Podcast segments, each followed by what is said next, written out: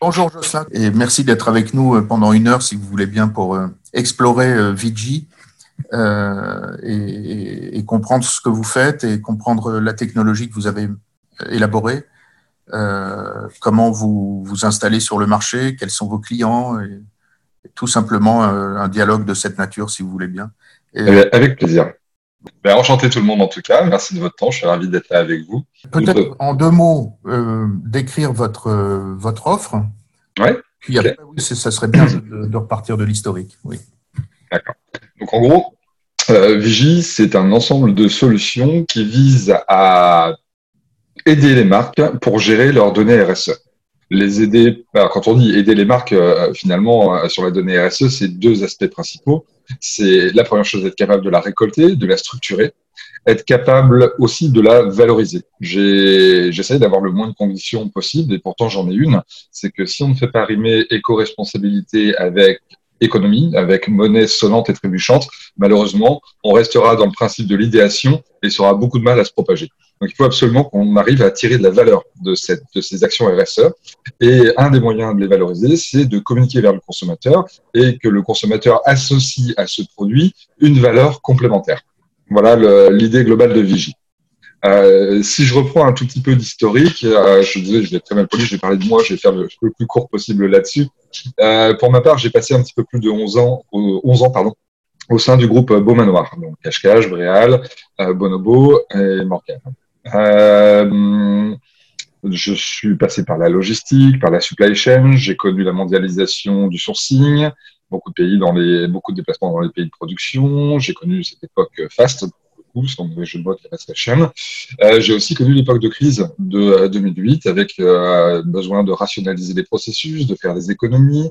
J'ai eu la chance de travailler sur la restructuration d'une centrale d'achat, la stratégie omnicanale du groupe, mise en place de PLM, ce genre de choses. Et au bout de 11 ans, j'ai eu la curiosité d'aller essayer de respirer un petit peu d'autres environnements. J'ai fait un petit crochet, un petit de trois ans, par l'agroalimentaire j'étais euh, directeur du programme de transformation d'une grande laiterie autour de Rennes qui possède peut-être des marques que vous connaissez, les yaourts Sojason, les yaourts euh, vrais, euh, le petit Billy, le fromage bordelais. Et en fait, Vigie est né de la somme de ces deux, deux expériences. Je considère qu'il est toujours intéressant d'aller regarder ce qui se passe dans d'autres filières qui parfois sont un petit peu en avance par rapport au textile et notamment l'agroalimentaire. Pourquoi? Parce que finalement, alors les mots sont un petit peu forts en termes de comparaison, mais on peut considérer que l'agroalimentaire, le textile n'est pas loin de sa crise de la vache folle. Alors, vous l'avez pas connu, mais il y a 25 ans, euh, dans le dans l'agroalimentaire, arrivait un énorme scandale avec euh, de la viande de très mauvaise qualité, extrêmement dangereuse pour la consommation. Euh, et on était dans un contexte avec des scandales récurrents, avec une opacité quasi complète dans la chaîne de production et un consommateur qui s'inquiétait énormément de savoir ce qu'il avait dans son assiette. Bah, Aujourd'hui, dans le textile, on n'est pas si loin.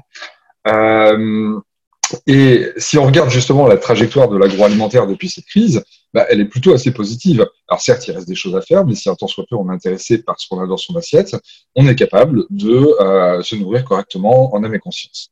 Et bien, on s'est demandé la question avec Vigie finalement, comment est-ce qu'on pouvait créer des outils, proposer des outils à la filière qui lui permettent de suivre le même chemin et d'arriver au final à une consommation plus éco-responsable. Voilà pour le concept de base. Ensuite, on a rajouté à ça des valeurs. On s'est dit que on ne tomberait jamais, ça c'est très personnel, j'en fais absolument pas une vérité, mais on s'est dit qu'on ne tomberait jamais dans l'écologie culpabilisante, moralisante et militantiste. C'est pas notre euh, manière de faire. On n'est pas des gilets jaunes, on n'enfile pas nos gilets jaunes pour aller manifester devant HM en disant qu'ils font pas les choses correctement. C'est pas notre style. On est plus dans le domaine du partenariat, d'être constructif et d'encourager toute initiative RSE, quelle qu'elle soit, même les plus petites, celles qui sont considérées comme trop superficielles, trop petites, ben nous, on considère que c'est un point de départ et qu'il faut surtout encourager et ne pas montrer du doigt. C'est une meilleure manière d'être euh, actif euh, sur, le, sur la filière. La deuxième valeur qu'on s'est donnée, c'est que, OK, on pense aux marques, évidemment, on pense aux consommateurs, ça va de soi, mais euh, trop souvent, le fournisseur est le parent pauvre et est un petit peu oublié. Euh, et donc, on se dit que nos solutions doivent être au service de la totalité de la filière et donc du fournisseur. En même temps, ça va de soi, on récupère des informations qui concernent la chaîne de, euh, production. Si le fournisseur n'est pas intéressé finalement quelque part si lui non plus n'a pas une logique économique euh, là-dedans ou en tout cas une logique de retour sur investissement même si elle n'est pas directement économique, ça veut dire qu'on aura du mal à l'embarquer et ça posera problème. Donc voilà un petit peu les, les fondements de, de Vigie. Vous m'interrompez hein, si vous avez des questions parce que j'ai tendance à, à, parler beaucoup. Je, je, précise que vous êtes basé à Rennes. Absolument, tout à fait. Et ce que je ne sais pas dire, c'est si vous êtes encore une start-up ou déjà autre chose. Ah, euh, euh, comment répondre à ça? Si par startup on entend euh, petite structure en croissance, oui. En hyper croissance, non. Euh, tant que faire se peut, on essaye de, euh, de, de, de, faire de la croissance organique. Maintenant, on a quand même eu besoin de faire une levée de fonds aussi. Euh, ça dépend de ce qui va définir une startup et je crois qu'on en revient un peu de la définition de la startup aujourd'hui. On va dire qu'on est surtout une petite entreprise qui a un an et demi avec deux associés donc euh, deux associés, enfin quatre associés en tout. Euh, donc moi-même en président, euh, je me suis associé à Anne Laurence qui elle-même a 15 ans d'expérience dans le textile, qui est, fait partie de l'équipe fondatrice de Bonobo et qui ensuite est partie au Vietnam et qui avait déjà des, euh, des actions RSE assez fortes puisqu'elle a créé sa propre marque en faisant de la réinsertion d'anciennes prostituées au Vietnam. Et ensuite, elle est passée directrice générale de structure de fournisseurs au Vietnam. Et quand elle est rentrée en France, je lui ai dit, est-ce que tu veux pas venir avec moi? Ça fait 20 ans qu'on se connaît euh, sur le projet. Et elle a dit, bien sûr, euh, on y va. Et j'ai aussi deux associés minoritaires, eux, euh, qui ont participé à la création de l'idée de Vigie et qui sont spécialistes de financement de l'innovation à Station F à Paris euh, et qui nous aident sur l'aspect un petit peu euh, stratégique, construction d'entreprise, managériale, pas au sens ressources humaines, mais management d'entreprise. Donc voilà, effectivement à la base de, Vigie, il y a un constat que vous avez bien voulu partager avec nous et que nous partageons euh, euh, tous ici. Je, parle au nom des étudiants, mais je sais que c'est le cas, n'est-ce pas? On, cherche tous à euh, améliorer la transparence de, la chaîne de production et c'est un énorme sujet pour tous les métiers de la mode et pour les jeunes professionnels, c'est particulièrement important. Euh, et euh, la question, c'est donc, on, a compris le, projet. Est-ce qu'à la base de, de, Vigie, il y a une technologie? euh, Est-ce que est-ce que c'est un, une démarche tech ou, ou autre chose? Alors, on est clairement une entreprise fashion tech. C'est comme ça qu'on se définit aujourd'hui. Et pour être tout à fait humble par rapport à ça, on n'y est pas encore. Parce que pourquoi? Pour faire une entreprise fashion tech, ça veut dire que vous intégrez depuis le début dans votre équipe des gens qui ont cette compétence. Aujourd'hui, on ne l'a pas. C'est un choix qui est relativement assumé euh, pour, nous. Pourquoi? Alors, de toute façon, je ne viens pas de la tech quoi qu'il arrive, donc j'allais pas me créer la compétence, ça c'est certain. Euh, mais on aurait, très bien pu euh, tout de suite euh, rentrer en association avec des gens de la technologie. On a souhaité, enfin c'est pas la priorité qu'on s'est donnée. Si l'opportunité s'était présentée, je dis pas que l'histoire se serait écrite autrement, mais en tout cas, on a souhaité que le projet Vigie soit drivé par le métier et pas par la technologie. Pour nous, le plus important, c'est de parler le même langage que nos clients, de répondre à un besoin réel et ne pas tomber dans le piège de euh, c'est pas à chaque fois, je vais pas faire trop de caricatures, mais dans le piège des gens qui développent dans leur garage sur, le base, sur la base de fantasmes et qui euh, tout à coup arrivent sur le marché avec un produit finalement qui se trouve complètement décalé euh, par rapport aux besoins du marché. Donc on s'est dit que une des euh, une vraie sécurité finalement pour la trajectoire de Vigie, c'est de ne jamais, jamais oublier le métier, d'être ancré dans le métier et de continuer comme ça. La tech pouvant finalement se rajouter ensuite. Euh, voilà. Alors, ça veut dire quoi? Concrètement, ça veut dire qu'aujourd'hui, on sous-traite l'ensemble de notre prestation technique. Donc, on a déjà de la tech, bien évidemment, euh, mais à un niveau euh, encore, euh, encore perfectible, on va dire.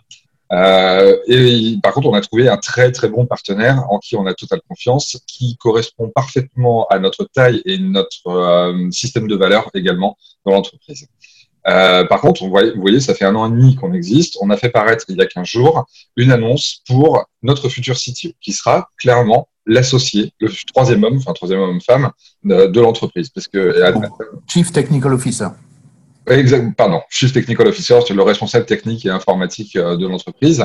Et euh, il va devoir couvrir un grand nombre de technologies. Parce que certes, si aujourd'hui on n'est pas encore complètement une fashion tech, notre euh, trajectoire de développement, elle, est extrêmement technique avec de la photogéolocalisation, de la blockchain, une multitude d'autres technologies de gestion de bases de données, de codage, de techno-web, etc. Donc évidemment, c'est un poste absolument clé pour nous pour avancer. La différenciation sur le marché passe clairement aussi, en plus de l'expertise métier, ça va de soi, euh, passe par la technologie.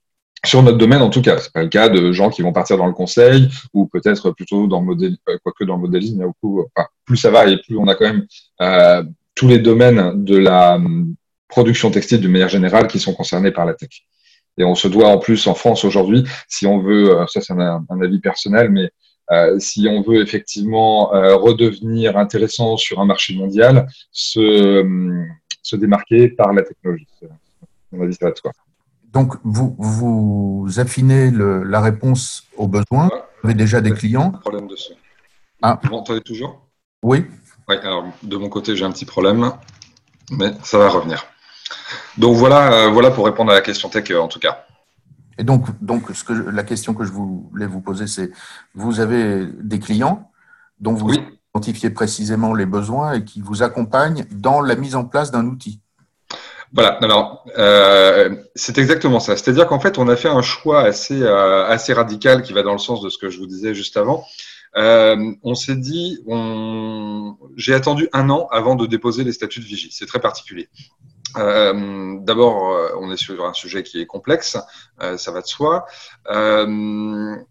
Il y avait beaucoup de manières possibles de l'aborder. C'est très large aussi notre sujet. Donc, pendant un an, j'ai fait le tour de mon réseau. J'ai la chance, avec le groupe Noir, d'avoir des gens qui aujourd'hui sont dans d'autres sociétés à des postes extrêmement intéressants que j'ai pu consulter donc on a fait un petit peu la maquette du projet Vigie, je l'ai présenté, on l'a ajusté, euh, on est revenu sur certaines choses, on en a créé d'autres auxquelles on n'avait pas pensé, et on s'est dit qu'on ne déposerait les statuts et qu'on ne commencerait nos développements qu'une fois qu'on aurait un client. Euh, alors c'est c'est pas simple, honnêtement c'est pas le chemin le plus simple. Par contre, si on y arrive, c'est très sécurisant sur la trajectoire de l'entreprise. Et c'est ce qui s'est passé puisqu'on a eu la chance de participer à un appel à projet du groupe ERAM et notamment de la marque Gémeaux, qui a lancé le programme euh, Change for Good, qui est un petit peu l'équivalent de Fashion for Good finalement au niveau des galeries Lafayette. Et dans le cadre de ce programme, euh, ERAM cherchait euh, quelques startups, environ trois ou quatre, pour créer une espèce de petit laboratoire de collaboration entre ces startups et les projets qu'elles menaient avec les besoins du groupe on a eu le plaisir d'être sélectionné dans ce groupe-là. On avait un jury quand même de très haut niveau avec la présidente de Maison du Monde, la présidente de Génération Responsable. C'est quelque chose de quand même très très très sérieux. Et on a eu le plaisir d'être sélectionné. À partir du moment où on a été sélectionné, on, on est rentré dans la phase de développement et on a développé en proximité, au quotidien, des équipes de Gémeaux. Et ça, ça nous a permis, c'est un triple, enfin double bénéfice, on va dire, ça nous a permis, nous, de nous alimenter effectivement des problématiques de terrain et d'être ancrés dans le terrain au quotidien. Ça a aussi permis à Gémeaux de venir prioriser finalement certains aspects puisqu'on est flexible, on est en développement. Donc si Gémeaux a un besoin, bah, on va forcément être un petit peu plus enclin à intégrer ce besoin-là et adapter l'outil par rapport à, à leur demande. Donc voilà, voilà comment ça s'est fait. Tout ça s'est soldé au bout de neuf mois par un test de notre application en magasin euh, sur lequel on a eu plus de 85% de taux de satisfaction. Donc on peut considérer que cette collaboration, ce terrain d'expérimentation qu'on a mené avec euh, Gémeaux a été un succès. Donc votre offre est B2B Alors, Très bonne question. Et c'est là où euh, on a mis notamment beaucoup de temps finalement à se décider sur notre positionnement entre le B2B et le B2C. Euh, Aujourd'hui, on est une entreprise clairement qu'on va appeler B2B2C. C'est-à-dire qu'on est un petit peu entre les deux. Mais l'ordre importe. Ça veut dire que dans notre métier, je vais peut-être reprendre cet élément qui est important, euh, on a, dans la proposition de valeur de vigie, on a plusieurs éléments. Le premier élément, c'est la récolte d'informations, c'est-à-dire qu'on va proposer à la marque des systèmes pour que les fournisseurs, donner accès aux fournisseurs à notre plateforme, puissent indiquer toutes les actions RSE qu'ils mènent sur l'étape de transformation du produit et d'y adjoindre toutes les preuves associées.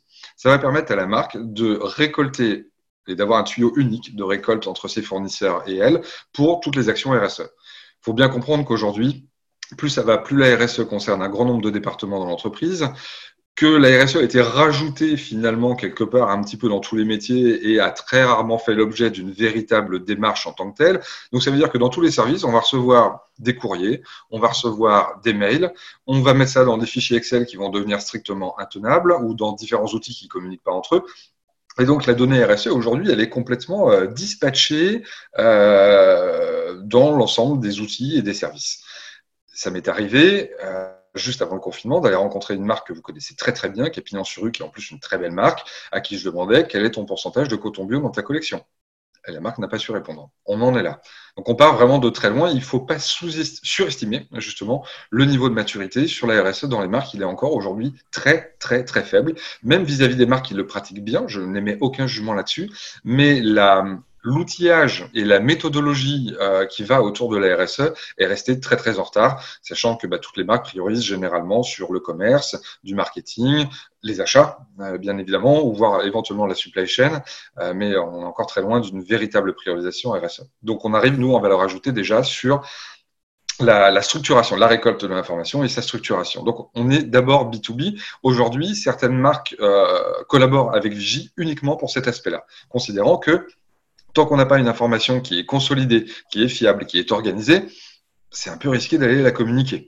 Et moi, personnellement, je trouve ça très très sain comme démarche et je suis beaucoup plus partisan de ça que de marques qui nous appellent pour, entre guillemets, nous transformer en haut-parleur marketing. Ce à quoi on se refuse, bien évidemment. Mmh. avoir la donnée, c'est le socle nécessaire pour ensuite aller plus loin. Alors, et alors aller plus loin, ça veut dire quoi? Ben, C'est effectivement communiquer auprès du consommateur. Là, on travaille de deux manières différentes. L'application, qui est vraiment la face émergée de, de l'iceberg, que vous, vous avez tous l'habitude de pratiquer avec un code barre que vous allez flasher et obtenir le résumé des informations RSE. Et nous, on s'est dit, ça suffit pas. Pourquoi ça suffit pas? Parce que concrètement, on est aujourd'hui, tous, tous là, autant que nous sommes, 80% de consommateurs à d'abord faire des recherches au préalable sur Internet lorsqu'on veut acheter un produit. Qu'on l'achète ensuite euh, en physique ou en digital. Et on s'est dit, mais si on rate ce canal-là, on, rate 80% de, notre potentiel. Donc, en complément de l'application, on propose à nos marques d'incruster un petit bouton Vigie sur chacune des fiches de leur site marchand, fiche produit de leur site marchand, sur lequel le consommateur va pouvoir cliquer et obtenir la même information que sur l'application. De cette manière-là, là encore, on a un double effet positif. On est sûr d'accompagner le consommateur d'une manière égale, quel que soit son canal d'achat. On parle parcours sans couture, pour utiliser des mots à la mode. Euh, et pour la marque, on est sûr de valoriser, une fois de plus, au maximum ces actions RSE dans le tunnel d'achat du consommateur. J'aurais tendance personnellement à penser que le plugin, ce petit bouton, est peut-être plus important et plus, impactant encore que euh, l'application en tant que telle dans les magasins. Il faut savoir que sur Internet, c'est là où le consommateur est évidemment plus volatile. Quand vous êtes en magasin, si vous devez aller chez le concurrent, au minimum, vous devez traverser la rue. Euh, sur Internet, vous êtes à une portée de clic, évidemment, de euh, chacun de vos concurrents. Donc, si vous, ce que j'explique aux marques, c'est que si vous n'arrivez pas à convaincre à ce moment-là que votre produit est meilleur que l'autre, vous perdez votre client. C'est aussi simple que ça. On peut rajouter les statistiques que vous connaissez mieux que moi. Un millénial sur deux dans les 12 derniers mois a quitté une marque pour un manque d'éthique. Euh, tout ce genre de statistiques qui prouvent bien que le, le panier de clients d'une marque est extrêmement perméable. Il y a des fuites partout. Et je leur dis souvent, avant de songer à ramener des nouveaux clients, commencez par réfléchir à colmater les fuites de votre giron de clients actuel. Extrêmement important. Alors, il y a deux questions, une de Audrey et l'autre de Agathe. Audrey, je vous laisse euh, prendre le micro et puis ensuite Agathe. En fait, j'ai une autre question qui est venue, donc j'en ai deux, si ça ne vous dérange pas. Euh, concernant l'origine en fait du nom Vigie, est-ce que c'est euh, ça vient de vigilance? Enfin, pourquoi ce nom? Alors, euh, vous allez, si un jour vous avez le, bonheur de, monter une entreprise, vous allez voir que pour trouver son nom, il y a énormément de contraintes, notamment la liberté des noms de domaine. c'est un petit peu bête, mais il faut rester pragmatique et lucide. au début, on avait un nom, on s'appelait Origine, sans E. Et euh, le nom, entre-temps, avant qu'on dépose, euh, a été pris, je ne vais pas dire qu'il nous a été piqué parce qu'on n'existait pas, mais a été pris par euh, Bureau Veritas sur un système relativement similaire en plus. Donc il était hors de question de déposer Origine, qui était finalement trop commun de toute façon comme nom. Donc on a eu beaucoup de mal à trouver le nom. Et euh, Vigie est venu de cette manière-là, effectivement, par l'aspect vigilance, d'une part, et aussi parce que la vigie sur le bateau, c'est celui qui voit plus loin et qui guide l'équipage. Et moi-même étant issu d'un monde de la voile euh, autour de Saint-Malo et de Rennes, euh, je trouvais que je trouvais pardon que ça faisait du sens. Euh, d'autre part, des points importants, c'est un mot qui se prononce en anglais et en français de manière extrêmement facile, qui est facile à écrire et qui avait un nom de domaine disponible, d'où l'écriture. Ok, super. Et du coup, ma deuxième question, c'était concernant le plugin. c'est vraiment intéressant. Est-ce que vous pourriez nous montrer un exemple d'un site internet sur lequel il y a un plugin Vigie ou Malheureusement pas encore. Ce que je peux vous montrer éventuellement, c'est je vais aller chercher une copie d'écran, puisqu'on n'a pas encore de clients qui l'ont adopté. On est en cours. après, on pourra être amené euh, a parlé du contexte du coronavirus et des, impacts effectivement de ralentissement sur, sur les potentiels de business qui font que effectivement aujourd'hui on n'y est pas encore, on devrait y être, mais malheureusement on n'y est pas encore. Je vais tenter de partager avec vous une copie d'écran. Merci. je me mets sur le bon document. Est-ce que ça va passer? Voilà. Donc là, vous l'avez, une simulation sur un site euh, anonymisé. Vous avez le petit bouton Vigie ici. Vous voyez ma souris également? Oui. Ah, super. Le petit bouton Vigie et le résumé, effectivement, de l'ensemble des engagements euh, du produit, de la marque et du fournisseur. Quand je disais tout à l'heure euh, qu'on a pris en compte la dimension fournisseur, vous voyez ici une photo du fournisseur. On est capable de mettre des photos et des vidéos euh, qui mettent en valeur effectivement le savoir-faire du fournisseur. Il ne faut pas oublier que le fournisseur, un petit peu comme dans l'agriculture, un, un, agriculteur qui est passé en bio, il a fait des investissements alors qu'il n'a pas beaucoup d'argent concrètement. Donc, s'il ne valorise pas une fois de plus euh, son produit par rapport à un agriculteur conventionnel, ça veut dire qu'il est mort dans les prochaines années. Donc, on a aujourd'hui des fournisseurs qui sont extrêmement intéressés par Vigie parce que nous sommes les premiers finalement à proposer une vitrine au grand public, au B2C. Et dans le B2C, évidemment, il y a du B2B. Donc, ils sont, euh, voilà comment on les intéresse notamment à rentrer dans le, dans le système de vigie. Ça a une autre, euh, une autre vertu, c'est que, par exemple, lorsqu'on s'adresse aux marques du luxe, on est capable de faire un véritable storytelling sur le produit, de leur montrer les vrais savoir-faire des euh, outils de production des marques de luxe. Dernier avantage, on est sur un petit peu la notion de who made my clothes, si vous connaissez, j'imagine que vous connaissez le mouvement, c'est-à-dire le souhait globalement de rapprocher un consommateur de celui qui a réellement fabriqué le vêtement. Donc, il y a aussi un aspect social derrière tout ça. Et c'est là qu'Agathe a une question.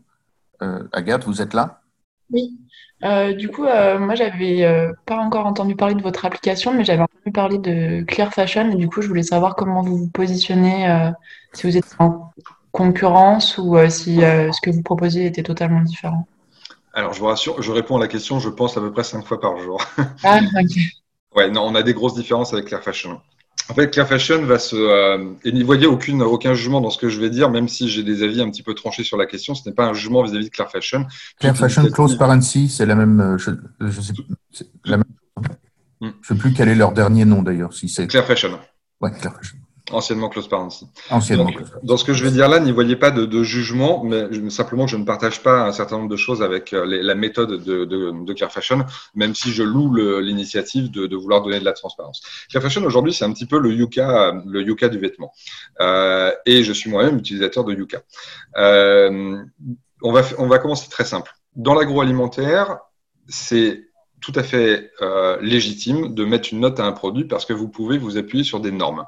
Euh, si vous dépassez telle quantité de sucre dans votre café, euh, très concrètement, c'est pas bon pour la santé. Et ça, c'est indiscutable.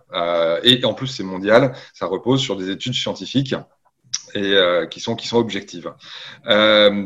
Dans le textile, vous n'avez aucune norme, à part la norme REACH éventuellement, mais qui concerne tous les produits sur, les intrants chimiques, mais vous n'avez aucune norme. Donc finalement, je vais vous donner un exemple. Euh, qui d'entre vous est capable de me dire quel est le meilleur produit entre les deux produits suivants? Un produit qui est fait avec du cuir animal, mais dont le bien-être animal a été extrêmement contrôlé, ou alors un cuir vegan fait avec des produits de synthèse, mais basé sur l'industrie du pétrole. À quel produit vous mettez la meilleure note?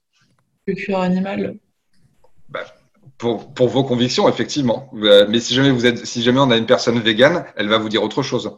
Ce que je vous explique par là, c'est qu'en fait, dans le textile, il y a une telle complexité que mettre une note aujourd'hui, ça veut dire que vous prenez un parti. Moi, personnellement, je ne me sens pas légitime pour prendre un parti. Aujourd'hui, produire, c'est polluer. Il n'y a aucun produit qui soit totalement vertueux. Et il n'y a du coup aucun produit qui peut rassembler tous les paramètres RSE et qui peut être parfait. Que entre deux produits, celui qui va polluer les rivières et celui qui va occasionner de la déforestation, c'est un peu caricatural, mais il va falloir mettre une note entre les deux. C'est impossible. Je vais vous donner un autre. Et, donc, euh, pour continuer sur, sur Clear Fashion, Fashion utilise des statistiques, euh, des algorithmes qui reposent entre autres sur la base impact de l'ADEME, qui a tout le mérite d'exister. Mais je vais vous montrer une autre limite. Le jean, on sait qu'aujourd'hui, c'est le produit le plus, un des produits les plus polluants à fabriquer, euh, qui nécessite notamment des quantités d'eau euh, astronomiques. 180 douches pour produire un jean. Euh, donc, forcément, naturellement, le jean ne va pas partir avec une super bonne note. Vous dites ensuite que le jean vient du Bangladesh. Oh là là, double mauvaise note pour ce produit-là. bah, ça pose un vrai problème parce que moi, je connais des gens, et je travaille avec eux, qui font fabriquer des jeans au Bangladesh dans des usines qui sont absolument nickel, qui euh, font des énormes efforts pour améliorer les conditions sociales dans le pays, notamment en formant les pompiers pour éviter le prochain accident du Rana Plaza.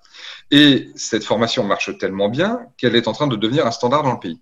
Donc, si vous donnez une mauvaise note à ce produit-là, ça veut dire que vous tuez dans l'œuf toutes les initiatives que ces marques font pour améliorer les conditions de production dans le pays.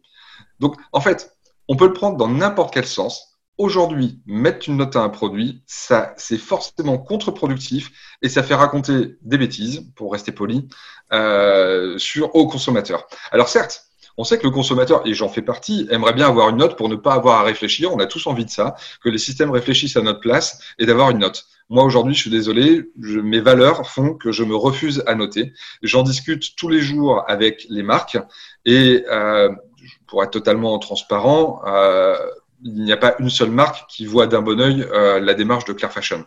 Euh, Claire Fashion impose quelque part, c'est un petit peu schizophrène, ils imposent aux marques d'obtenir de la donnée, sinon vous avez une mauvaise note. Là encore, c'est pas notre démarche. Nous, on est en vrai partenariat, on a un vrai business model avec les marques, on est là pour les aider, on n'est pas là dans la défiance, on n'est pas des militants.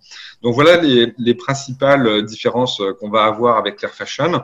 Euh, D'autre part, on a une vraie valeur B2B. Euh, Aujourd'hui, Claire Fashion n'est pas du tout dans, dans le B2B. Donc, euh, ouais, notre démarche est différente. On vient pas du marketing, c'est encore une grosse différence. On vient du métier. Euh, nous, on parle le même langage que nos clients et on est reconnu pour ça. C'est pour ça qu'on a réussi à, à, contractualiser avec des marques alors qu'on n'avait pas encore de produits. Les marques, elles nous ont fait confiance parce qu'on a ces 25 années dans le textile d'expérience. Ça répond à votre question? Très bien, merci. Euh, je vous en prie. On a reçu euh, Fairly Made par ailleurs, qui est sur autre, un autre. Euh, vous connaissez Fairly Made Oui, absolument. Euh, une autre façon de renforcer la transparence avec beaucoup de voyages sur place dans les usines. Mmh. Vous, euh, ça fait partie de votre euh, modèle d'aller visiter les usines au Bangladesh, par exemple? Alors honnêtement pas du tout. Pourquoi? Parce que alors faire l'email le fait très bien, on les connaît un petit peu. on, je vais dire ce qu'on ne fait pas. On ne fait pas de conseils en RSE, que ce soit stratégique ou opérationnel. Alors de l'opérationnel, on sera peut-être amené à en faire parce qu'on va croiser beaucoup d'expériences entre euh, les différentes méthodologies RSE qui sont adoptées par nos clients. Euh, et on ne fait pas d'audit on est vraiment un système de gestion de la donnée. C'est-à-dire qu'on va au contraire s'appuyer sur les résultats de tous ces organismes tiers, finalement, pour consolider l'information à propos d'une marque, à propos d'un fournisseur, à propos d'un produit. Donc, euh, on, on a plutôt tendance à fonctionner sur une méthode de partenariat avec ces gens-là pour pouvoir être libre d'échanger de l'information au service du consommateur, au service de la marque, parce que plus on arrive à croiser l'information et plus on lui donne de la valeur. Je vais vous donner un exemple. Aujourd'hui, je suis en discussion avec trois organismes de contrôle qualité que, vous connaissez. je ne peux pas encore dire les noms parce que c'est pas encore euh, complètement euh, acté. On est vraiment à la toute fin des, des discussions. Mais lorsqu'un fournisseur va nous envoyer un résultat d'audit ou de contrôle, on va aller demander à l'organisme émetteur une copie de ce certificat et cet audit. Et on va encoder les deux documents numériquement, technologiquement, et comparer les empreintes de ces deux documents. Si ça match, on sait que le document est un authentique et qu'il n'a pas été euh, falsifié. Euh, et ça, c'est tout. Notre, je vous parlais de la trajectoire de développement au niveau technologique de Vigie, c'est un des éléments sur lequel on travaille. Ça veut dire quoi? Ça veut dire que Vigie, c'est euh, la valeur de Vigie, elle est, et je pense dans beaucoup d'entreprises, c'est pas que nous, elle est dans l'écosystème qu'on arrive à créer et la collaboration qu'on arrive à faire avec tous les acteurs qui travaillent autour de nous. Et c'est au service de, la donnée et de, de, la qualité de la donnée, et c'est au service d'une marque qui va se dire ah mais finalement là c'est un peu embêtant sur la RSE, j'ai beaucoup de prestats auxquels m'adresser, mais là par contre il y a un plus, c'est qu'ils travaillent déjà ensemble et leurs outils sont déjà compatibles. Et là finalement on vient enlever une épine du pied aussi à la marque. Et alors, bah, quand on s'adresse à toutes ces, tous ces organismes autour de nous, bah, on a deux types de comportements. On a ceux qui travaillent un petit peu comme au siècle dernier, qui se disent, moi surtout, je ne montre pas ce que je fais, parce que si je le montre, on va me copier, et à ce moment-là, je ne vaux plus rien. Donc, je reste dans mon coin, je suis le moins possible visible, je n'échange pas d'informations et je veux rester secret. Bah, ça, ça aujourd'hui, ça marche plus. D'abord, le secret n'existe plus avec Internet, euh, globalement, et, tout, toute la capacité à échanger de l'information qu'on a individuellement, le secret n'existe plus. C'est un faux... Euh, c'est un mirage. Euh, par contre, vous avez beaucoup plus de valeur, effectivement, et c'est la deuxième catégorie d'organismes qui vont vous dire Ah oui, mais nous, plus on partage et plus on est content, plus on crée de l'écosystème, plus on travaille ensemble et plus on sort de la valeur pour nous, pour nos clients. Voilà. Donc, on a un petit peu les deux, euh, modes de fonctionnement. Donc, vous, vous, installez sur la structuration de la donnée, qui est un marché euh, difficile quand on est une petite structure, parce que le Google est quand même très, très omniprésent dans, dans, tout ça, et pas, pas que, mais enfin, on, peut dire Google pour, pour toutes les autres plateformes. Comment vous voyez votre relation avec les grandes plateformes? Alors aujourd'hui, honnêtement, je pense qu'on n'y est pas encore euh, à ce niveau-là. Euh, aujourd'hui, on est dans une, une, démarche qui est très pragmatique. On avance vraiment pas à pas. Pourquoi? Parce que euh, on peut vite transformer tout ça en usine à gaz. Le, piège du sujet qu'on traite, c'est au quotidien, on a des, idées, on dit oh, on ferait bien des trucs de fou, euh, et en fait, on tombe tout de suite sur des usines à gaz. Et c'est valable d'ailleurs quand on parle d'échanger de la donnée avec des, des partenaires. Donc on reste, on s'oblige aujourd'hui, moi je, je m'auto-censure au quotidien pour avoir une démarche extrêmement pragmatique. Le but, c'est quand on est une petite entreprise, on a des moyens évidemment qui sont limités, c'est de faire beaucoup avec peu. Il faut être euh, astucieux tous les jours, tous les jours, tous les jours. C'est vrai dans n'importe quel métier, mais c'est encore plus vrai quand vous êtes chef d'entreprise, parce que si vous dépensez mal votre argent, vous ne pourrez pas revenir en arrière concrètement. C'est perdu, c'est perdu, et vous pouvez mettre la clé sur sous la porte. Donc, l'idée, c'est de choisir euh, de choisir ses combats, entre guillemets, de choisir sa valeur. Et votre propre valeur, enfin moi en tout cas, ce que je fais, c'est que je ne la priorise qu'en fonction de la valeur que j'apporte à mon client. Et euh, en plus de ça, l'avantage qu'on a, parce que ça peut paraître difficile comme ça, mais l'avantage qu'on a, c'est que on peut faire beaucoup avec peu. Je vais vous donner un exemple. Quand on a fait le test de l'application avec Gémeaux, on avait une application qui était vraiment en version bêta, extrêmement simple. Euh, avec nos applications, on racontait euh, l'usine de fabrication. Bon, ça, c'est une vraie valeur ajoutée quand même. On y ajoutait la composition qui existe déjà sur le produit, mais c'était euh, le, client le réclamait de l'avoir sans aller à fouiller dans le rayonnage et dans le vêtement pour trouver. et on y ajoutait un éventuel certificat GOTS, Ecotex et des tests physiques-chimiques. C'est pas grand-chose. Mais en fait, avec ce peu d'informations, on a vu qu'on répondait tout de suite à 80%, à plus de 80% pour le coup, au questionnement du client. Ça veut dire qu'il y a une espèce de, 80-20, d'effet Pareto, où avec 20% de on répond à 80% du problème. Si on est capable de bien euh, définir c'est quoi ces 20% d'informations, c'est pas la peine d'aller plus loin. Et souvent, les marques me disent Oui, mais moi, sur la RSE, je suis pas encore prêt, euh, j'ai pas grand chose à raconter, euh, je veux pas y aller. Je dis tout le monde a quelque chose à raconter. Ce qui est important, c'est pas la quantité d'informations, c'est la qualité de l'information.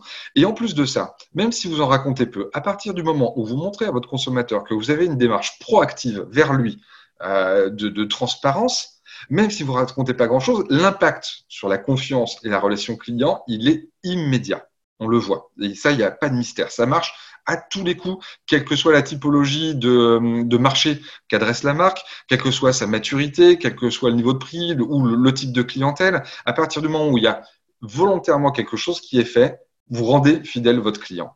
Donc, c'est simple au final. Mmh. Euh, vous avez dit tout à l'heure, vous avez comparé le, le textile à l'alimentaire en disant qu'il y a des normes dans l'alimentaire et qu'il n'y en a pas dans le textile. Alors, à part Rich, il y a énormément de labels. Oui et même euh, foison.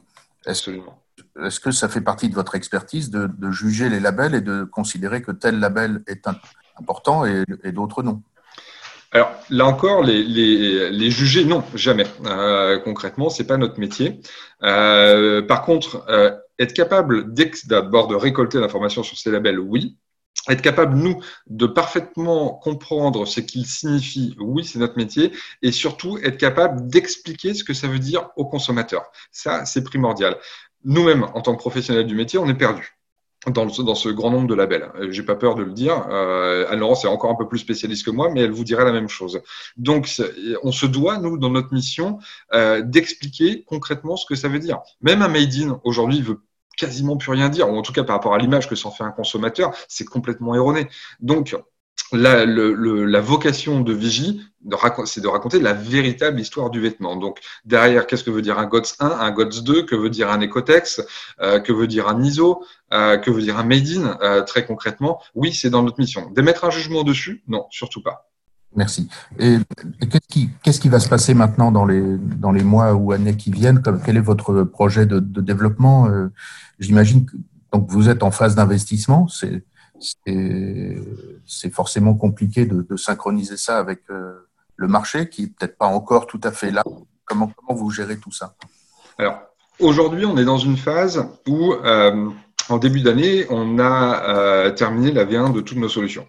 C'est déjà une belle étape en sept mois. on a une trajectoire qui est, jamais satisfaisante, c'est pas notre genre, mais en tout cas bon, qui est à, peu près dans les clous pour une, entreprise, ce qui est important, c'est de vendre. Euh, votre V1, il faut absolument la vendre, il faut réussir à en vivre un minimum, euh, même si effectivement on a la chance d'avoir des financements, euh, il faut tout de suite avoir une rentabilité dans l'entreprise. Donc notre focus pour cette année, c'est de vendre nos solutions. Euh, qu'est-ce qu'on a fait pour ça? On, a, on vient de signer avec un des plus grands groupes de prêt-à-porter masculin euh, du marché français, dont je ne peux pas vous dire le nom parce qu'ils considèrent que c'est un avantage concurrentiel de travailler avec nous. J'en suis flatté, mais en même temps, je préférais beaucoup euh, et de loin parler de notre collaboration parce qu'elle est, chouette. Gémeaux s'est un petit peu arrêté du fait de la situation actuelle, donc on est en stand-by pour l'instant. On va reprendre les discussions à la fin du mois. Enfin, on y est d'ailleurs, donc, dans, très peu, très peu de temps.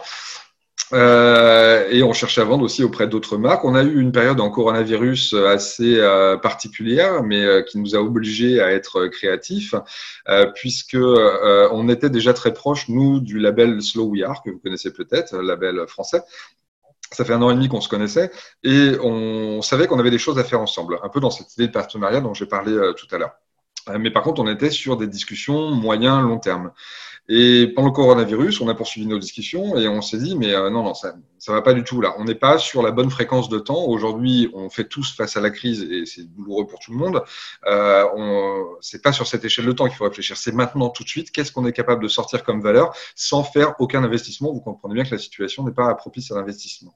Et on est très content parce que justement, on a réussi à créer ce partenariat avec Slow We Are où on a proposé aux marques d'embarquer dans Vigie euh, avec une période de gratuité. L'information étant déjà euh, certifiée par Slow Euh, donc, ça veut dire que bah, nous, on est capable de faire un lancement avec un grand nombre de marques, euh, de faire de la visibilité pour ces marques-là, de faire de la visibilité pour, euh, pour Slow et ça n'a pas coûté, presque pas coûté un centime. Et le retour qu'on a aujourd'hui, il est extrêmement intéressant. Euh, en termes de visibilité, ça marche super bien. Euh, donc voilà ce qu'on a fait en tout cas pendant le coronavirus. Aujourd'hui, on re rentre dans des discussions commerciales. Par contre, bah, je vous fais pas de euh, je vous fais pas le tableau, hein, mais on a un accueil très très bon une fois de plus de la filière. On a un pipe commercial qui est super, mais par contre, avant d'arriver à la signature, là pour coup, on a de sérieux problèmes. Donc malgré tout, on a réussi à lever de l'argent. Euh, ça, c'est aussi quelque chose qui est positif en période de coronavirus. On n'est pas nombreux à réussir, trop peu nombreux à réussir à le faire. Cet argent va nous permettre de nous lancer effectivement dans des développements technologiques pour devenir la boîte Fashion Tech dont je vous parlais, euh, dont je vous parlais tout à l'heure. Donc, on va travailler sur la photo géolocalisation, photo géolocalisation, géolocalisation qui va euh, euh, travailler, enfin, qui va avoir pour bénéfice de sécuriser le lieu de production. C'est-à-dire qu'on va demander au fournisseur de prendre des photos début, milieu, fin de prod. On va comparer les coordonnées géographiques de la photo avec les coordonnées géographiques de l'usine qu'il aura déclarées comme étant celle de production et donner un degré de sécurisation assez fort pour éviter la sous-traitance sauvage. Ça, c'est une chose. Et on va travailler sur la blockchain pour remonter encore plus la chaîne de production. Donc voilà les, prochaines étapes pour Vigie. Euh, Qui sont vos, concurrents? Euh, Sinon en France, du moins en Europe? Est-ce qu'ils existent? Je suppose que oui, puisque on est dans un, mouvement très profond.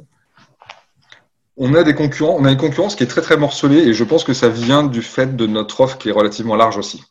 On est les seuls à avoir une largeur d'offre euh, telle que je vous l'ai présentée, avec euh, notamment le plugin sur le site marchand de la marque, à la fois du B2B, du B2C. Donc on est relativement unique. Maintenant, ça ne nous empêche pas d'avoir de la concurrence quand même. On a de la concurrence sur la partie récolte d'informations avec des technologies blockchain qui émergent aujourd'hui, notamment de l'agroalimentaire. C'est-à-dire que tous les acteurs qui étaient prioritairement présents sur l'agroalimentaire commencent à comprendre que le textile est un enjeu euh, extrêmement d'actualité et extrêmement important. Euh, la chance pour nous, c'est que ce sont, ce sont des gens qui ne parlent pas de métier, une fois de plus, et pour avoir, pour avoir moi-même des contacts euh, très forts avec Connecting Food, qui est un des acteurs de, qui travaille avec Carrefour, enfin, l'acteur d'ailleurs principal en blockchain et en traçabilité euh, sur la filière, euh, pour avoir discuté avec eux, on a assez vite compris que ça tiendrait pas la route d'utiliser leur système. Il faut impérativement avoir un système qui soit fait par et pour les acteurs du textile. Donc, ils ont pour eux la maîtrise de la technologie, on a pour nous le métier. Euh, et souvent, ces gens-là vous disent oh, on fait du textile, il n'y a pas de problème. D'ailleurs, on fait un peu de tout. Euh, en fait, si vous regardez dans le détail, ils font 99% d'agroalimentaire. Ils ont fait un POC sur le textile, mais ça va pas plus loin. Donc, on n'est pas encore en pleine maturité sur le marché, sur la récolte d'informations avec la techno blockchain. Ce qui est sûr, c'est que ça passera par la blockchain de toute façon. Il n'y a, a, plus trop d'ambiguïté là-dessus. Ce n'est plus un fantasme, c'est une réalité. Euh, et nous, de ce côté-là, je ne l'ai pas dit, mais effectivement, on cherche des marques en termes de terrain d'expérimentation euh, pour, euh, pour lancer notre, notre projet. Ensuite, sur la partie communication vers le consommateur, bah, on pourrait nous considérer comme, euh, comme concurrent avec Clear Fashion. Je vous ai expliqué pourquoi moi je, je, ne m'estime pas réellement concurrent. Alors certes, dans l'œil du consommateur, on peut être perçu comme concurrent, mais on est quand même sur des démarches assez, assez éloignées. Euh, donc voilà, des acteurs en blockchain traçabilité en amont, un acteur sur le sur l'aval et euh, globalement on, s'en tire là. Et aux États-Unis, est-ce que vous voyez non pas forcément des concurrents, mais des, des gens qui, qui avancent dans le même sens que vous? Alors les États-Unis, c'est pas le, je vous avoue, j'ai peut-être pas une étude de marché assez poussée pour avoir une vision absolument exhaustive, mais en tout cas dans le dans le cadre de recherche qu'on mène un petit peu au quotidien et de veille que l'on fait aujourd'hui, on n'a pas vraiment d'outils non à sortir euh, à sortir. Et en fait, euh, il y a un autre aspect, c'est que les outils qui se vantent de le faire sont souvent des outils type euh, IBM euh, ou Oracle, etc. Et que euh, vous avez intérêt à être déjà une sacrée taille d'entreprise pour pouvoir vous payer et que ça marche des relations avec ces, systèmes qui sont absolument énormes et qui ne sont pas adaptés à, un très grand nombre de, de, retailers, distributeurs textiles en plus. Hmm. Donc, vous êtes bien parti et le, les financeurs vous accompagnent solidement. Ben, en fait, euh, les finances, on n'a pas levé euh, tout l'argent qu'on aurait espéré lever. Hein. là aussi, on est transparent là-dessus parce qu'on a, ça s'est un peu stoppé avec le coronavirus. Euh, par contre, bah, tout le monde, enfin, les gens autour de nous ont tendance à nous dire que ce qu'on a fait, c'était, c'était déjà très très bien. Et pour une première étape et par rapport à notre niveau de maturité. ce qui est sûr, c'est qu'on va réussir à fonctionner comme ça. Ce qui est sûr, c'est que ça donne aussi un avantage de tenter de faire un maximum de croissance organique pour éviter la dilution du capital et, garder la maîtrise de la trajectoire de notre entreprise. Donc, c'est même pas un mal, mais en tout cas, le, le on se comment je pourrais dire, ce, contexte nous, nous convient euh, aujourd'hui.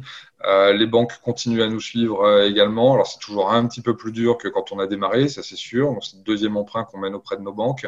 Mais à partir du moment où on a déjà levé de l'argent, ça commence à, enfin je veux dire, ça, ça donne de la légitimité, de la crédibilité malgré le contexte. Et les bonnes surprises qu'on a, c'est que bah, depuis, alors sans être cynique, mais depuis le coronavirus et les réflexions que ça engage, bah, on a des gens qui spontanément viennent vers nous en nous disant, mais nous, au prochain tour, on, là, pour le coup, on va vouloir investir dans Vigie. Donc, euh, euh c'est quand on arrête de chercher de l'argent que ça, ça arrive. C'est un petit peu euh, particulier. Mais, ceux qui veulent euh, investir dans Vigie, ce ne sont pas des marques non, ah non, surtout pas. Et puis nous, euh, nous, il faut qu'on garde notre euh, notre neutralité. Donc, euh, je serais intéressé pour avoir moi dans mes investisseurs des anciens du monde textile, par exemple, pour bénéficier de leur expérience, de leur réseau, bah, et pas simplement de leur argent. mais si, si, ce sont des acteurs actifs, je ne peux pas me permettre de les prendre au capital. D'accord. Ça serait pas une une idée qu'une énorme marque vous rachète pour si on cherche à vendre, oui. si on cherche à vendre, pourquoi pas Aujourd'hui, on est plutôt dans une trajectoire de, continuer à faire progresser Vigie. Après, on pourrait aussi se faire racheter ou on pourrait se faire investir, entre guillemets, par un tiers, une tierce partie qui, euh, qui est du monde du textile, mais qui n'est pas une marque. Si demain Bureau Veritas veut investir euh, chez nous parce qu'il estime que notre système est, pertinent et que ça vient en, en, complément et en enrichissement de leur métier initial, voilà, je vous avoue, pour l'instant, ce n'est pas des choses auxquelles on réfléchit, mais, mais ça reste une possibilité. Est-ce que vous faites de la communication? Est-ce que vous avez le temps euh, humain de, et les ressources pour euh, faire parler de vous ou tout se passe de manière euh, organique, comme vous disiez tout à l'heure. On fait de la communication sans faire du marketing. C'est-à-dire qu'on ne va pas créer des dépenses marketing aujourd'hui, on n'a pas les moyens de le faire. C'est pas euh, la valeur euh, ne doit pas naître de vigie euh, comme ça, évidemment. Pour autant, on a quand même besoin de se faire connaître, ça va de soi. donc oui, on, a embauché une community manager en apprenti qui travaille sur l'ensemble de nos réseaux sociaux et sur l'ensemble de la production de contenu, sur notre blog. Moi-même, je suis extrêmement actif sur LinkedIn. C'est mon outil de travail quotidien. J'y passe 80% de mon temps à peu près. Ah. Euh, Et en plus de ça, effectivement, on a quand même mis un petit budget avec une agence de com pour nous accompagner sur le lancement de nos outils. Euh, donc, euh, et euh, alors ça, voilà, c'est un aspect. Et en plus de ça, au travers du partenariat, notamment avec des partenariats, mais aussi de celui avec SlowWear, on bénéficie du réseau de communication déjà aussi de, ces gens-là. Donc, la coopération aide finalement aussi à se faire connaître et à, générer finalement un effet d'apport d'affaires. c'est encore un effet positif de la, de la, coopération. Le retour sur investissement en temps sur LinkedIn est, est, est patent pour vous? Ça dépend des moments. ça dépend des moments, c'est dur à dire. Euh, je pense que le premier, le premier effet bénéfique, ça reste le réseau direct, euh, quand vous pouvez le faire, mais il y a un plafond de verre à ça. C'est-à-dire qu'il y a un moment, quand vous l'avez épuisé, vous l'avez épuisé. Donc euh, ce n'est pas infini. Euh, par contre, oui, aujourd'hui, le fait de se faire connaître, enfin, les gens me connaissent par LinkedIn, notamment. Ça, reste un moyen euh, extrêmement pertinent. Si, le tout est d'avoir bien travaillé. En fait, LinkedIn, ça peut bien marcher ou ne pas marcher en fonction de la manière dont vous le travaillez. Si vous acceptez tous vos potes dessus comme Facebook, ça marchera jamais. Euh, concrètement. Si vous acceptez vos collègues de boulot, ça marchera jamais. Euh, c'est pas Facebook. Euh, vous devez savoir de quoi vous avez besoin sur LinkedIn. Si vous êtes en recherche d'emploi, ne prenez que des, euh, des DRH ou des, euh, ou des chasseurs de tête. Moi aujourd'hui, je suis dans une démarche plutôt commerciale avec LinkedIn. Je ne prends que des contacts, des contacts directs de prospects potentiels. ça c'est extrêmement important. Et ce réseau-là, je le travaille depuis des années que, que, vous, que vous sollicitez sans forcément les connaître et qui répondent en général? Oui, absolument. Ouais, il y a des manières de le faire. Moi, je suis pas un commercial dans l'âme. Alors, ça peut potentiellement me desservir, mais je pense que c'est aussi une chance de pouvoir euh, aborder les, euh, une demande de contact avec le, la volonté d'échanger sur un point de vue métier, euh, de voir que même si on, euh, même si on fait pas de signature ou quoi que ce soit, on est capable de d'avoir des discussions intéressantes et à valeur ajoutée. Donc, ça, ça a plutôt tendance à marcher, oui. Ça marche. D'accord. Pas trop de non-réponse Si, forcément. LinkedIn, c'est compliqué un peu.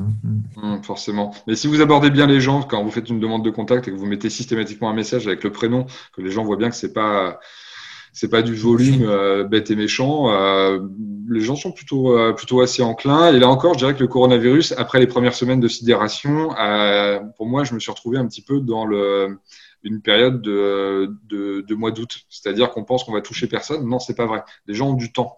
Donc, si vous les abordez bien, vous pouvez gagner leur temps que vous n'auriez pas à la rentrée et même tout le reste de l'année. Donc, euh, ça a été assez efficace. Nous, on a eu la déontologie de ne contacter personne au niveau commercial pendant trois à quatre semaines à peu près et de travailler sur notre business plan, travailler sur notre offre, faire tout ce qu'on n'a pas le temps de faire d'habitude. Et au bout de trois, quatre semaines, de prendre des nouvelles de, euh, de nos connaissances, de nos prospects, et sans parler les boulots. Et au fur et à mesure, les discussions se, se sont réenclenchées et nous ont permis d'aller assez loin, pas jusqu'à la signature pour les raisons qui sont évidentes, mais par contre on a réussi à travailler quand même notre notre portefeuille de prospects d'une manière assez assez concrète. Là, je vous appelle entre deux. Euh, enfin, je veux dire, on a cette conférence entre deux, deux ou trois appels là dans la journée. Mais j'ai même des appels entrants euh, aussi. J'ai participé au Fashion Green Days euh, la semaine dernière, oui. parce que je connais bien Nordrea, Annick, hein, et, et, ça, ça aussi, c'est c'est des manières de faire de la communication positive. Euh, de faire parler de soi en abordant des éléments de contenu euh, et en prouvant quelque part qu'on sait de quoi on parle. Et je pense que c'est ça, moi-même, pour avoir engagé des prestataires euh, du temps où j'ai travaillé de l'autre côté de la barrière, il fallait que je m'assure que ces prestataires soient des gens pertinents et qui comprennent mon métier. Donc, par ce genre d'événement aussi, d'abord, on en apprend soi, ça c'est extrêmement important. on s'ouvre aux autres. Donc, ça nous permet de faire évoluer notre réflexion et on montre aussi potentiellement ce qu'on est capable de faire. Audrey a une question. Merci, Jocelyn. Avec plaisir. Euh, oui, bonjour. Je me demandais euh, qui sont vos interlocuteurs privilégiés au sein des marques?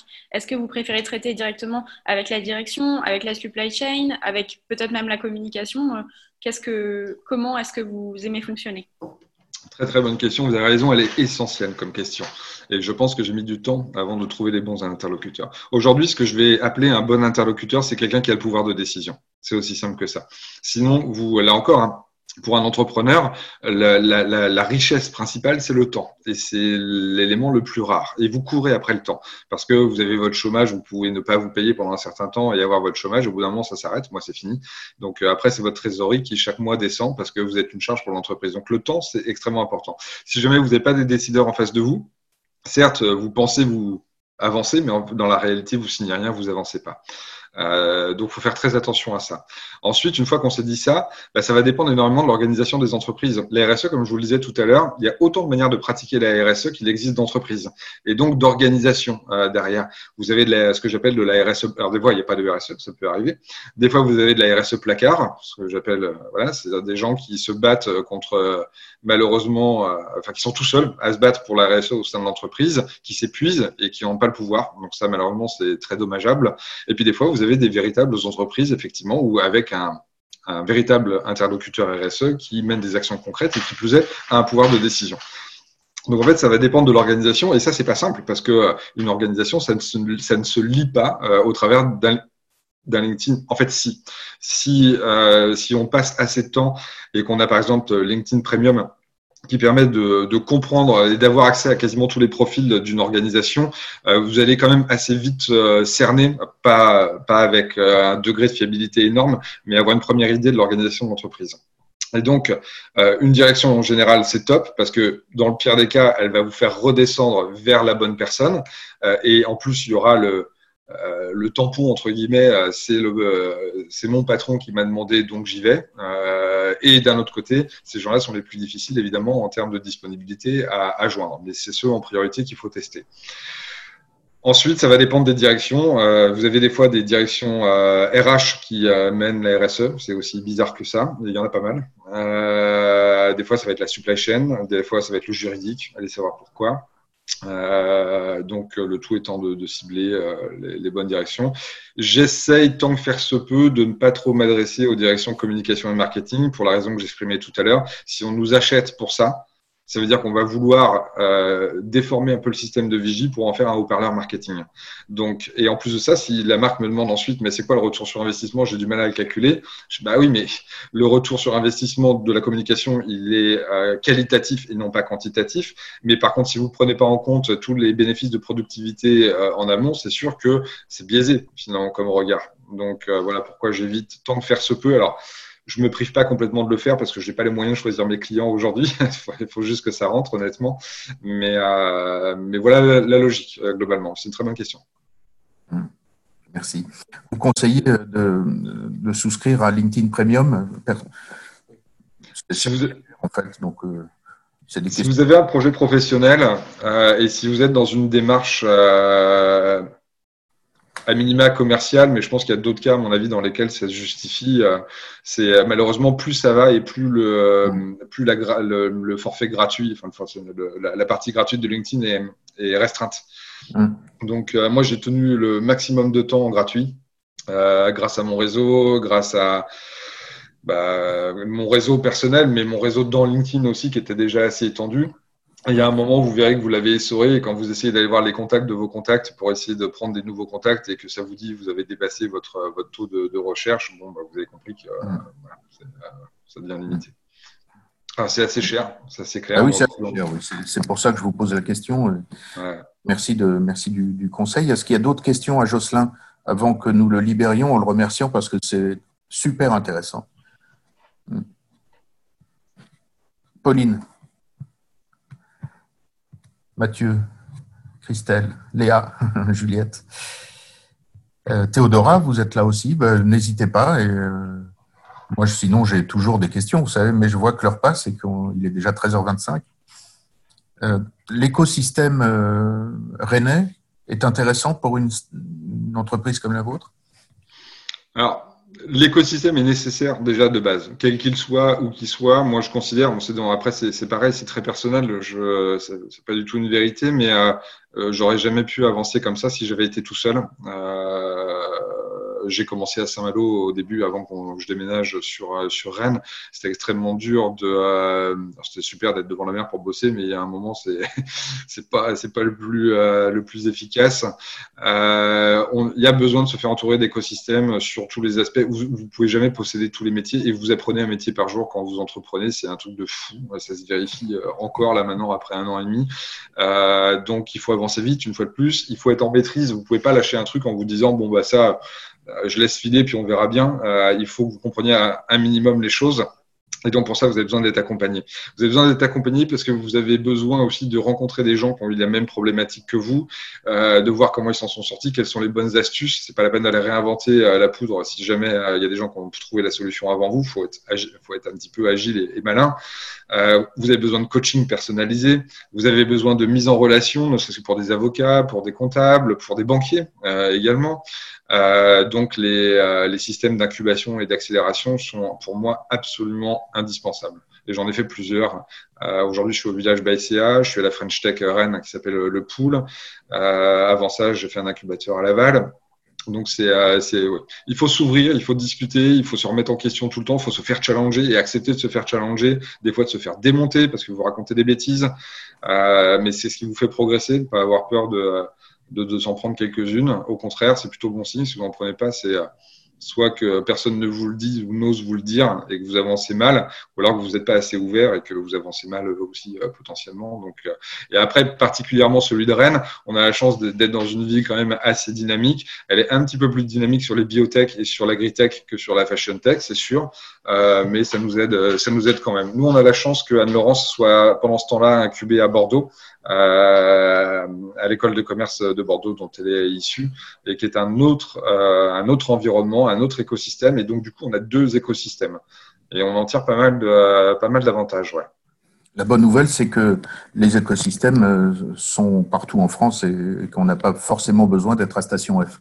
Non, exactement, vous avez raison. Et au-delà de l'écosystème, une fois de plus, nous on multiplie les partenariats. Regardez, je suis là aujourd'hui avec l'IFM, j'en suis ravi. Euh, L'IFM, c'est un des premiers acteurs que j'ai rencontré quand j'ai commencé à la démarche. Mais j'étais rencontré à Unitex, j'étais rencontré euh, l'Union des industries textiles, le Défi, euh, l'ADEME, l'AFNOR, enfin euh, il faut participer. Il y a un peu de, pardonnez-moi, mais il y a un peu de, c'est pas vrai pour les femmes. Je pense à, vous allez voir pourquoi je dis ça, mais il y a un peu de pince-fesses aussi à faire. Des mmh. soirées, euh, je disais, thématiques, euh, aller au ministère de, de, de la transition éco-responsable pour assister à la réunion de Brune Poisson. C'est impératif d'être là-dedans.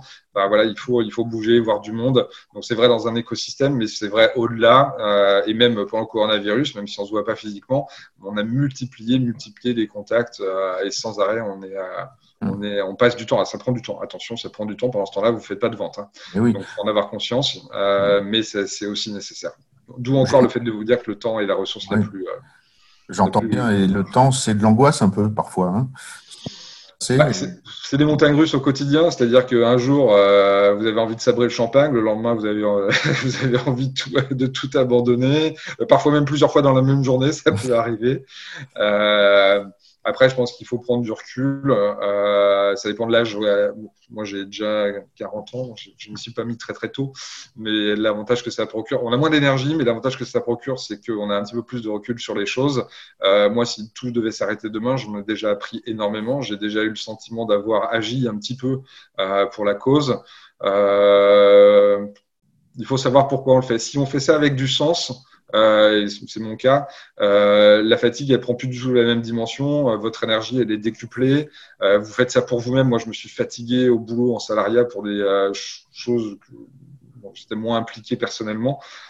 Donc c'est pas du tout la même énergie, mais oui, il y a de l'angoisse, mais c'est pareil, c'est pas la même angoisse. Vous n'avez pas le stress d'un patron qui qui vous demande des choses que de toute façon vous ne pourrez pas réaliser. Euh, vous devez rien à personne, si ce n'est à vous-même. Alors bon, des fois c'est pire.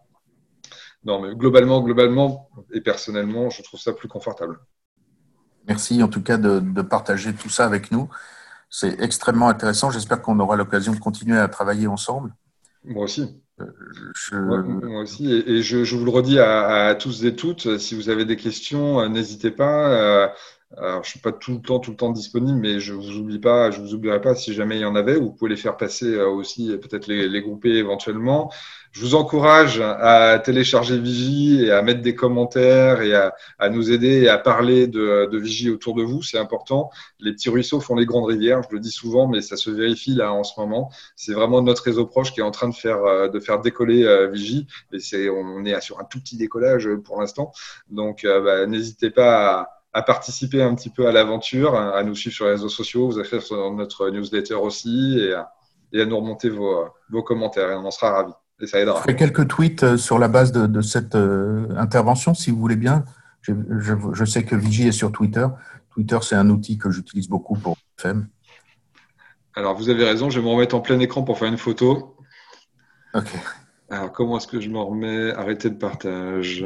Tac, tac, tac, tac. Là, je peux le faire pour vous. Voilà. Ah, bah super. Voilà, merci. Bon, bah extra. Bon, bah merci, merci à vous tous encore. Et euh, effectivement, on va, on va tweeter, euh, tweeter là-dessus. Vous de même, si vous avez l'occasion. Oui, absolument, oui, oui. N'hésitez pas. Et puis, bah, je vous remercie en tout cas, moi, de, de votre présence. Je suis ravi d'échanger là-dessus et, et, ravi de poursuivre les échanges dès que l'occasion se, se, présentera. Merci beaucoup. Bonne journée. Et puis, euh, à bientôt. C'était notre dernière séance de l'année avec ce, ce, ce cours, puisqu'il s'agit d'une rencontre hebdomadaire, de deux rencontres hebdomadaires. Donc, euh, c'est fini pour cette année, mais ça continue. Vous savez que vous êtes les bienvenus dans les années qui viennent et que ce n'est qu'un début. Merci en tout cas, Jocelyn, et merci à vous tous et toutes. Merci à vous tous. À très bientôt.